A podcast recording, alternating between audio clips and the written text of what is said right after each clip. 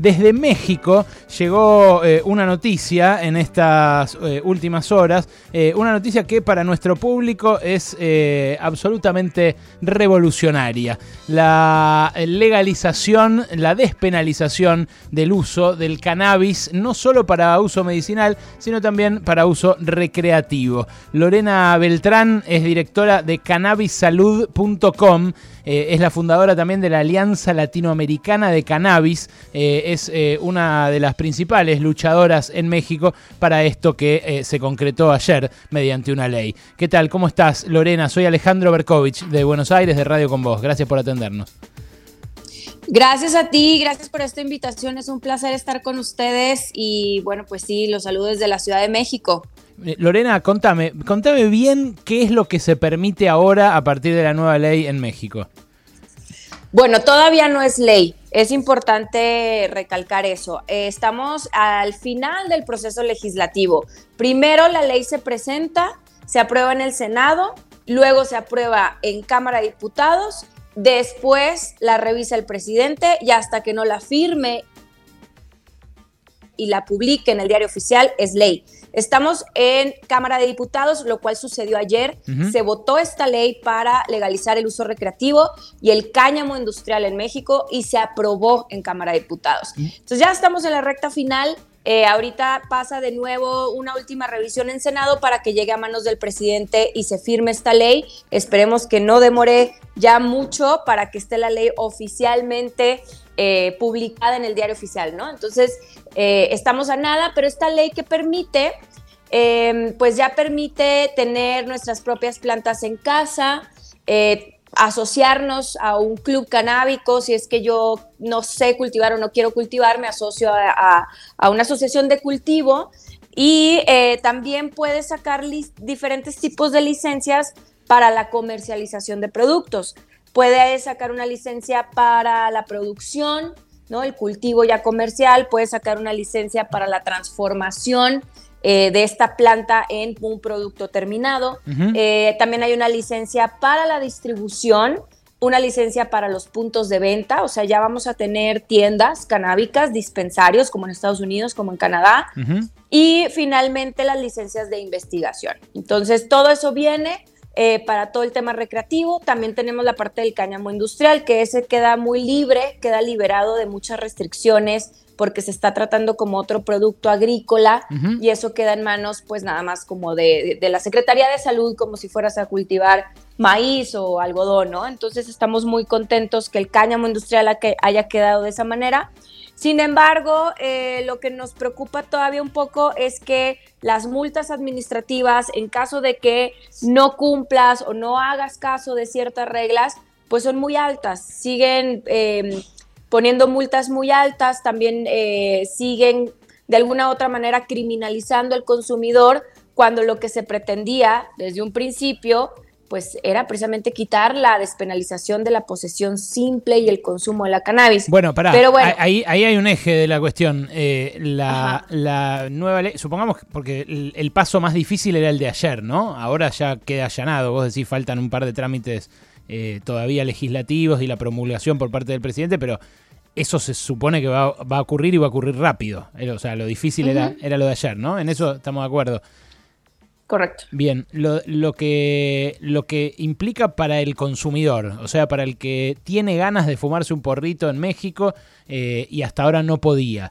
¿Qué es? ¿Hay un límite? ¿Puede eh, comprar hasta determinada... Eh, por, qué decís que no descriminalizó lo suficiente? Porque, bueno, por ejemplo, si yo quiero tener mis plantitas en casa, porque tengo derecho a seis plantas por persona adulta en México, tengo que pedir permiso. Eh, no es como en otros lugares donde, bueno, pues ya está la ley, ya sabemos que puedo tener seis plantas en casa, es mi derecho, es mi derecho al libre desarrollo de la personalidad. Pero ¿por qué tengo que ir a registrarme en un lugar, a sacar un permiso para tener mis plantas cuando es mi derecho? Eso no estamos de acuerdo. Eh, porque ya tienen tus datos, ¿no? Hay que registrarte, tu, tu dirección, tu nombre, etcétera. Eh, por otro lado, también eh, si un vecino le molesta el humo, no le gusta tu consumo, te, puede denunciar. ¿Por qué? ¿Por qué? ¿Con qué cargo te puede denunciar? Simplemente porque es como con el tabaco, ¿no? Igual, si, ah, hay bueno, alguien... está bien, sí, te puedes denunciar, pero con escaso, eh, escasa chance de éxito, digamos, sí, está bien. Exacto, es, es escaso, pero por ejemplo, eh, yo puedo portar ya en la calle hasta 28 gramos. Em, sin embargo, si me paso de los 28 gramos, pero son menos de 200 gramos, eh, también hay multas administrativas que van hasta los 15 mil pesos bueno, mexicanos. si llevas más de 28 gramos de porro encima, eh, tenés que tener un justificativo. Está bien que tengas un registro, eh, porque, bueno, estás trasladando una cantidad ya importante. son como 30 porros, digamos, ¿no? Más, incluso, qué sé yo. la regulación, obvio, implica incomodidades, trámites, cosas, pero ustedes están ya un paso muy, muy, muy adelante de lo que, de lo que enfrenta claro, por supuesto. ¿no?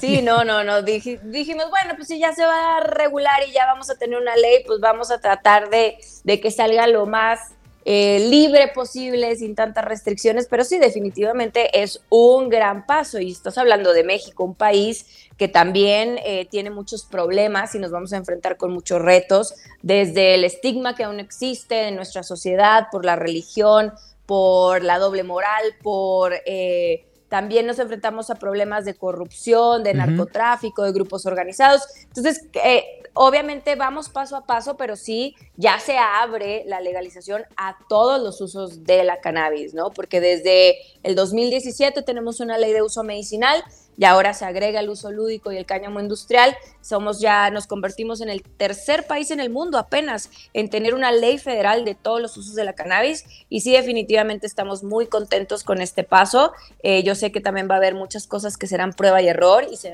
se irán ajustando, pero como en cualquier otro país que ha regulado es lo que sucede. Pero sí definitivamente pues ya poder portar hasta 28 gramos. No puedes consumir en la vía pública, se aplican las mismas reglas que el tabaco eh, al consumo público. Va a haber a lo mejor lugares donde sí se permita, ¿no? Este, como el tabaco, pero en otros no y en la vía pública tampoco. Entonces, em, pero como dices tú, pues sí, ya ya quisieran muchos otros países, ¿no? Tener esta ley.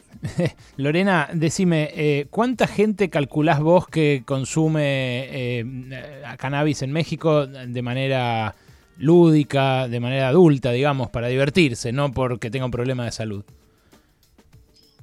Pues la verdad es que no se ha hecho una encuesta nacional de ese tipo. No tenemos ese dato. Este, pero definitivamente aquí en la Ciudad de México eh, lo que nosotros vemos es que sí el consumo pues es bastante alto mm. en, la población. Pero pues luego también este, hay muchos marihuanos de closet, ¿no? Que, eh, que, no vemos consumir en, público, en amigos, pero que sí lo hacen este, estando solos. Pero al final del día, pues sí, somos un país que consume bastante cannabis, bastante marihuana. Somos uno de los principales productores de esta planta. Mm. Eh, entonces. Claro, pues, ya lo eran. Ahora, ¿es esta ley de algún modo es también el, resultado del fracaso de la guerra, de la famosa guerra al narcotráfico, ¿no? Que fue la política de México estos últimos 50 años. Totalmente, totalmente. Yo recuerdo en el 2008, 2009, cuando se declaró la guerra contra las drogas eh, con el presidente, expresidente Felipe Calderón, y fue una locura. Ha sido, yo creo, de los peores años que, que, yo he vivido en mi país, porque muchas de las ciudades se convirtieron en pueblos fantasmas. Salías a la calle, había tanques de guerra de militares, o sea, combatiendo qué, combatiendo de verdad, o sea, eh, la prohibición de las drogas, que al final del día esta prohibición eh, es una guerra contra los seres humanos, mm. no es contra las drogas, es contra los seres humanos, porque eh, esta prohibición ha traído más muertes en combatir eh, el narcotráfico que el, mismo consumo de las drogas. Claro, Hay menos mortalidad por consumo de drogas, cualquier droga que te puedas imaginar, que por todas las matanzas y la sangre que se ha derramado por estar en contra de las drogas. Bueno, e, eso obviamente, y es más obvio todavía en el caso del porro, ¿no? Porque hay otras drogas eh, más duras, más peligrosas, más perniciosas que eh, sí matan eh, consuetudinariamente. El porro, bueno, en todo caso hace que alguien, alguien sea menos productivo, qué sé yo, de ratos. Eh, pero hablando, hablando de eso, vos mencionabas a un expresidente, a Calderón, un expresidente conservador de México. Hay otro expresidente que es Fox, también de derecha, que sin embargo eh, estaba muy a favor de que se descriminalizara. ¿Por qué es eso? ¿Por qué Fox está a favor de que se despenalice? Sí. Bueno, pues este, pues porque vio un gran negocio en esta industria. No creo que fuera tanto por el interés de querer terminar con la violencia en nuestro país, porque él también fue un presidente que incitó a, seguir con esta violencia, porque también eh, estaba contra, la, contra las drogas, contra el narcotráfico, eh, públicamente, porque al final del día pues estaban relacionados, ¿no? En México también existe una narcopolítica muy fuerte, em, pero pues vio la industria, vio el negocio, él es un agricultor, entonces tiene negocios de agricultura, pues obviamente no quiso desaprovechar la oportunidad y ha mm. sido un vocero eh, de la implementación de la industria, principalmente del cáñamo industrial, y bueno, pues ha participado en foros y le ha dado la vuelta al mundo hablando de esto, pero realmente en México, el trabajo que él pudiera hacer en México para que esto siguiera avanzando, para que hubiera avanzado más rápido, pues no lo vimos, no se hizo. Simplemente creo que estaba esperando más que nada el negocio y vamos a ver qué, planes tiene, qué es lo que va a hacer en México. Eh, sabemos que no simpatiza en lo absoluto con nuestro presidente actual. No, claro, es lo contrario. son, son, como... Todo lo contrario. Tommy Jerry, claro. Eh, estamos hablando con Lorena Beltrán, que es eh, directora de Cannabis Salud, es cofundadora de la Alianza Latinoamericana de Cannabis. Es mexicana ella, tiene la gentileza de atendernos después de que México aprobó en su Cámara de Diputados ayer la despenalización del uso recreativo de la marihuana ya no el uso eh, con receta, el uso medicinal, que acá está empezando a avanzar de a poquito, eh, pero que, eh, bueno, se limita a las personas con determinada dolencia. Con esta ley, Lorena, en caso de que avance, se complete todo su trámite y sea promulgada, cualquier mexicano va a poder poner un negocio, un dispensario, por ejemplo, un, lugar donde cultive y pueda vender unos pocos gramos a cada uno de marihuana para uso recreativo?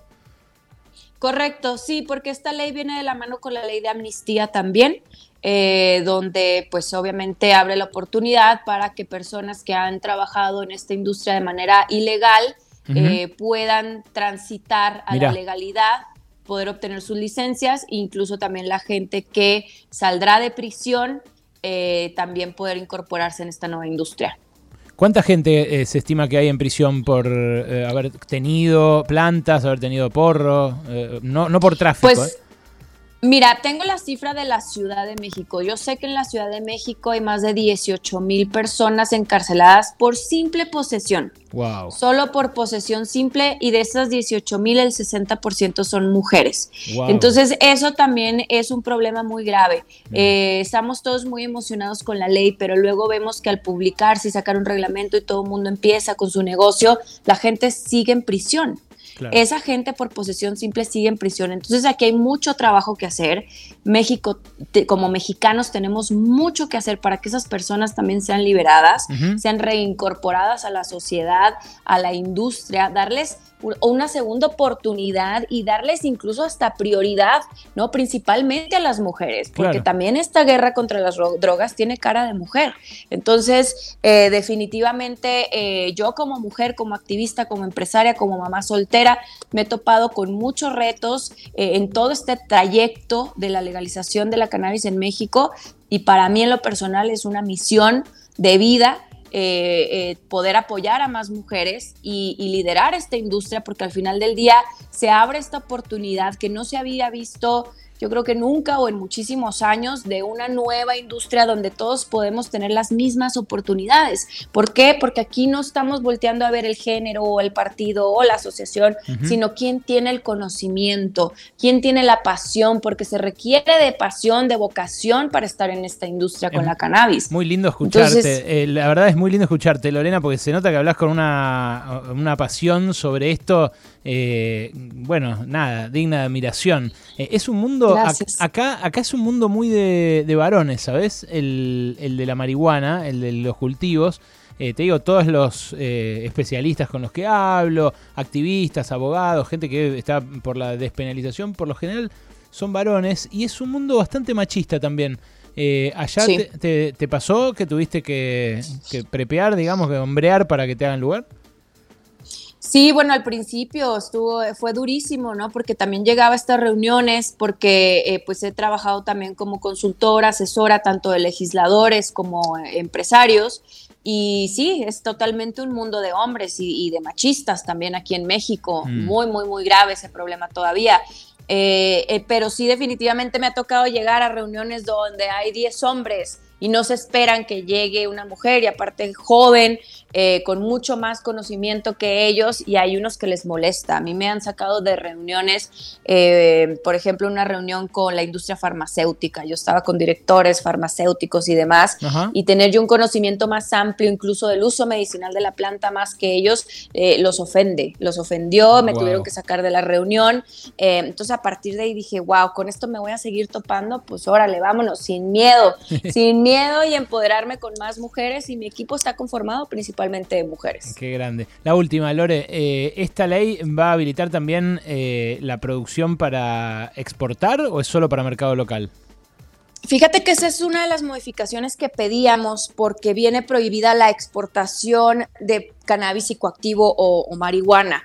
Eh, esto para nosotros nos parece muy grave porque pues al ser uno de los principales productores, pues siempre hemos exportado esta planta también, ¿no? Entonces, pero, pero, pero negro, por, por de izquierda, digamos. Claro, en el mercado negro, pero es lo mismo, simplemente de mercado negro a mercado legal pero ya están esas vías, ¿no? Eh, las vías de exportación, de distribución, la experiencia en el cultivo. Entonces tenemos que, eh, lo que antes nos avergonzaba, ahora lo vamos a abrazar con orgullo, porque esta es una industria muy mexicana. Entonces, ¿por qué prohibirnos la exportación de algo que ya también veníamos haciendo?